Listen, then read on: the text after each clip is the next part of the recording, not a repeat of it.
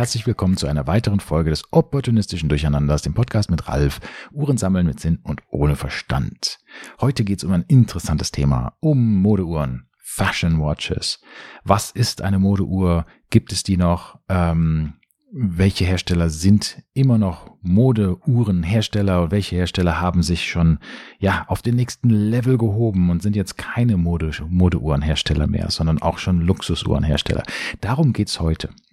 Die Definition, was ist eine Modeuhr, was ist eine Fashion Watch, ist, ist nicht einfach. Ähm, für mich, äh, meine Definition ist eine Uhr, die primär und vielleicht nur als zweit, dritt oder noch weiter unten Priorität ähm, die Uhrmacherkunst hat, sondern in der Priorität in der ersten, ersten Reihe ist das Design, ist einfach nur die optische Erscheinung der Uhr.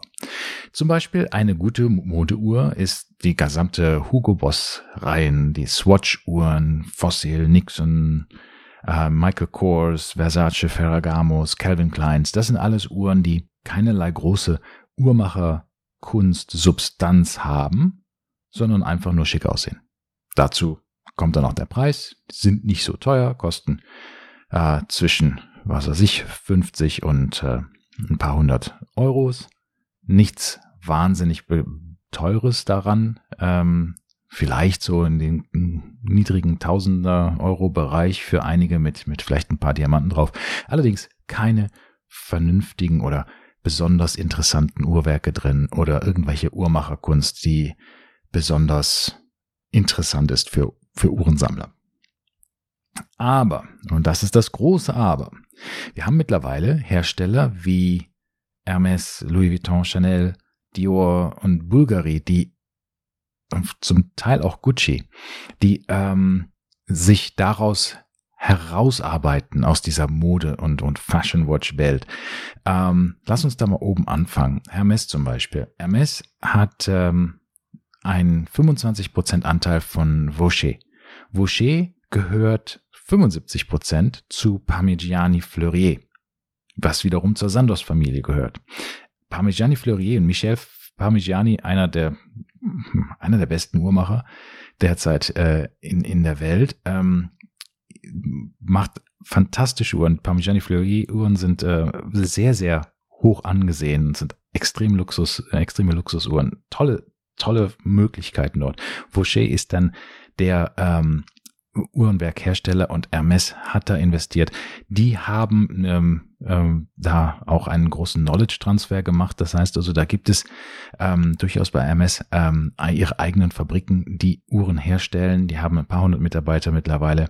Das ist nicht mehr äh, eine Modeuhr. Die machen es selber. Die haben auch sehr komplizierte Uhrwerke, die sie mittlerweile herstellen.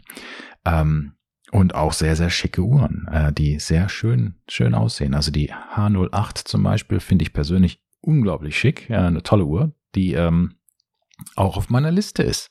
Äh, wer hätte das gedacht, dass ich mal quasi von einem Modehaus eine Uhr auch mir kaufen würde. Aber naja, äh, habe ich noch nicht gemacht, aber die ist durchaus auf meiner Liste.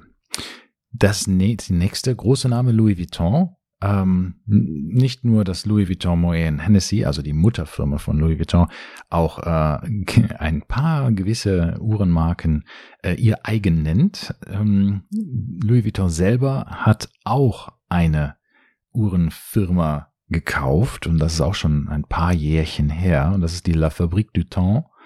Äh, Michel Novas und Enrico Barabassini ich hoffe, das habe ich jetzt richtig ausgesprochen.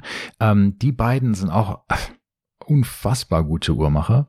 Louis Vuitton macht diese Automatas, diese Uhren, die ähm, Preise gewinnen bei dem Grand Prix de Horlogerie und GPHD und so weiter. Die haben ähm, wirklich fantastische Uhrmacherkunst dort auch. Also von genau da Minute Repeater, Tourbillons, ähm, ihre einen, eigenen skelettierten ähm, Mikrorotoren, ähm, Uhrwerke und so weiter. Also da gibt es eine Menge, was da passiert.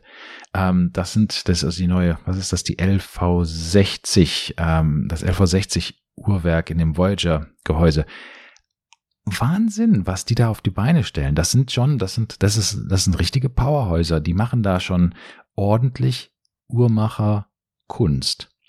Ähm, das ist nicht mehr eine Modeuhr von Louis Vuitton, wie damals, wo man halt eine Tambour kaufen konnte mit einem Quarzuhrwerk und das war's. Das war nicht, nicht so anspruchsvoll. Mittlerweile haben sie von äh, Inhouse, also wirkliche selbstentwickelte Inhouse-Uhrwerke und also, also wirklich fantastische Komplikationen, die aus diesen Häusern kommen. Chanel ebenso. Chanel gehört, hat 20 Prozent von Kinisi gekauft. Kinisi ist der Uhrwerkhersteller, ähm, der mehrheitlich Tudor gehört und Tudor gehörte Hans Wilsdorf Foundation und die Hans Wilsdorf Foundation ist ja auch die Mutter Firma von Rolex. Also das heißt, da ist man in guter Gesellschaft. Und Chanel hat 20 Prozent dieser Firma, stellt dann für die ganze J12-Linie äh, ihre Uhren ähm, kauft die Uhrwerke von dort. Die werden also exklusiv äh, für Chanel dort hergestellt, sind also Manu Manufakturwerke. Äh, und seit 1993 kaufen, kauft Chanel also mehr oder weniger andere Produzenten und Expertise hinzu, um selber diese Uhren herzustellen. Und das machen die auch. Die haben auch, wie, wie ich schon eben schon äh, gesagt habe, Tourbillons, Minute Repeater Tourbillons, extrem komplizierte Uhren aus eigener Herstellung. Außerdem hat Chanel auch 20 Prozent von FP Journe gekauft.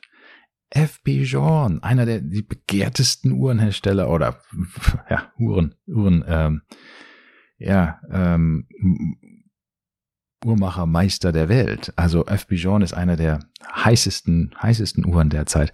Und denen gehört 20 Prozent von F. Bijon. Man kann also sehen, wer und ihnen da unter die Arme gegriffen hat und geholfen hat, ähm, ihre eigene Uhrenproduktion auf die, auf die, auf die Füße zu stellen. Also das ist schon, auf die Beine zu stellen, sorry. Also das ist schon absolut Chapeau, Hut ab. Da wird was, da, da wird was gemacht. Das sind nicht mehr die normalen ähm, Modeuhren. Diese Chanel J12 Serie ist mittlerweile komplett auf Inhouse-Uhrwerke äh, umgestellt und ja, wenn man sich die Qualität ansieht, ich habe mal ja, vom, vom, vom Ziffernblatt bis zum Uhrwerk selber, es ist schon fantastisch. Das ist schon, das sind Luxusuhren. Da kann man, kann man nichts Negatives dran finden. Dior, ne, geht so langsam in die richtige Richtung, aber die sind, glaube ich, noch nicht ganz da. Bulgari zum Beispiel komplett anders. Bulgari ist als äh, ja nicht wirklich Modehaus, teilweise schon, aber eher aus der Juwelier-Richtung kommen ja. Und die haben, ja, Daniel Roth, äh, Gerald Genter hat Uhren für die entwickelt. da braucht man nichts mehr sagen. Die Octo Finissimo, die Octo, ähm, flachste Uhr, flacheste Uhr der Welt, wo sie sich gerade immer noch ihre ihre Kämpfe liefern mit Piaget und auch jetzt Richard Mille, die derzeit die flachste Uhr der Welt herstellen. Das sind fantastische Uhrmacher Kunstuhren, die so faszinierend sind, wenn man sich anschaut, was die eigentlich herstellen können dort. Ähm, also Bulgari und auch mit eigenständigen Designs, also fantastisch. Ist da auch also schon lange keine Modeuhr mehr.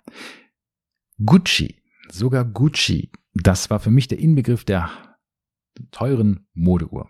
Ähm, schicke Designs, Quarzuhrwerke oder was auch immer, irgendwelche billigen Mechaniken-Uhrwerke, die irgendwo eingekauft worden sind.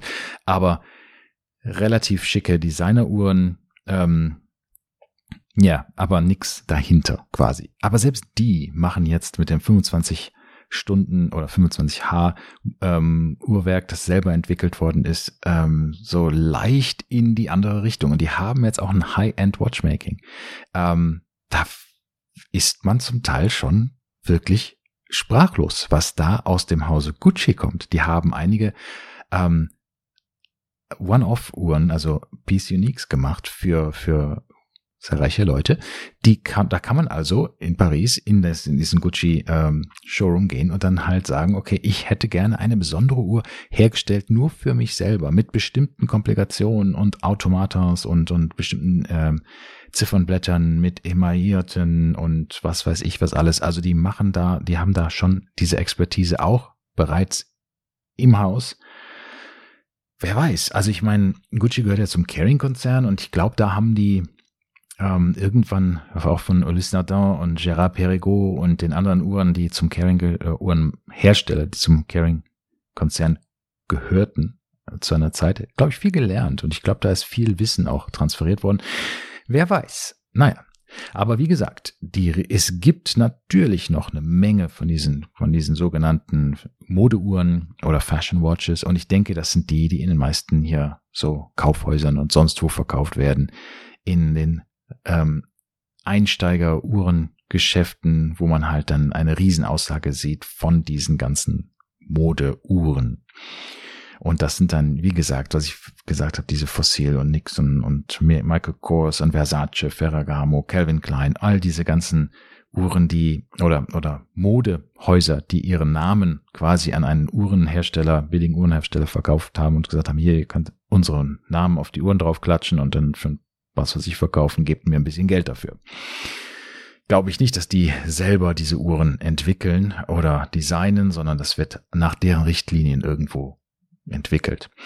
Ja, aber viele Modehäuser sagen jetzt, okay, wir sind jetzt auf diesem Level, auf diesem High-End-Level. Das heißt, wir müssen jetzt auch mitziehen. Wir müssen jetzt auch sagen, okay, wir machen jetzt nicht mehr diese billigen Fashion-Uhren, weil die nicht mehr unserem Image entsprechen. Das ist alles, das, das schadet unserem Image, dass wir hier diese billigen Uhren verkaufen. Deswegen machen wir das jetzt nicht mehr. Wir lassen die Verträge auslaufen und dann fangen wir an und nehmen diese, diese Uhrmacherkunst wirklich ähm, für voll. Wir nehmen die jetzt ernst und nehmen das dann bei uns selber in der eigenen Firma und stellen diese Produkte selber her.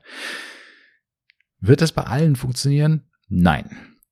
Kann ja nicht jeder ein Luxusuhrenhersteller werden, aber ich denke, wenn man so sieht, wo Chanel sich hinbewegt, äh, Louis Vuitton und äh, zum Teil auch Hermes und Bulgari sowieso schon, wo sie schon sind, ähm, Wahnsinn. Wahnsinn, wie was da Fortschritte gemacht worden sind. Ähm, hat sich in den Uhrmach Uhrensammlerkreisen vielleicht jetzt noch nicht so richtig festgesetzt. Da gibt's immer noch sehr, sehr starke ähm, Anti-Modeuhren äh, Sentiments, Sentim ja, also äh, Einstellungen quasi. Und ich denke, das wird sich, das, das wird dauern, bis sich das so ein bisschen ändert. Aber da ist durchaus hervorragende Uhrmacherkunst vorhanden. Und ich denke, im Laufe der Zeit wird sich das noch weiter, ähm, weiter aus, äh, ausweiten und da wird noch mehr passieren. Und da können wir schon sehen, dass da noch einige fantastische, fantastische Uhren auf den Markt kommen von diesen Herstellern, von denen wir es am wenigsten vielleicht erwartet hätten. Also diesen großen Modehäusern, die jetzt wirklich gute Uhren herstellen. Also ich habe, wie gesagt, da dieses skelettierte Louis Vuitton ähm, Uhrwerk mir angeschaut, das, äh, das äh, in dem Platin-Gehäuse 48.000 Euro kostet diese Uhr. Das ist ja kein Zuckerschlecken und die ist wirklich auch von der von der Herstellerqualität absolut faszinierend. Also wie gesagt, die äh, Le Fabrique du Temps, die beiden Uhrmachermeister, die sie quasi damit eingekauft haben damals, ähm, die sind absolut auf dem, auf der Höhe der Zeit. Die haben, die, die haben das, die sind fantastisch. Und was die halt auch für das Haus Louis Vuitton abliefern, Respekt. Ich habe da ganz hohen Respekt vor. Ja, ich denke, da muss man jetzt schon etwas besser drauf gucken, auf was, welche Uhr man jetzt so als Modeuhr abtut. Da muss man schon mal genauer hinschauen. Es sind nicht mehr, es sind nicht einfach nur jetzt super teuer geworden, die Uhren von Louis Vuitton oder Chanel oder äh, Bulgari und Hermes. Nee, die sind auch wirklich gut geworden. Was Hermes damit mit Graphit und Titan, Gehäusen und was weiß ich was alles, äh, es ist schon Nein, nicht Graphit, Graphin. Graphin. Äh, das sind Wahnsinnssachen und die Uhrwerke selber sind auch äh, solide, gute Inhouse-Uhrwerke, die sie selber herstellen. Verrückte Welt. Ja, so ist das geschehen. Also, das war's für heute und wir hören uns demnächst wieder. Alles Gute und bis bald. Tschüss.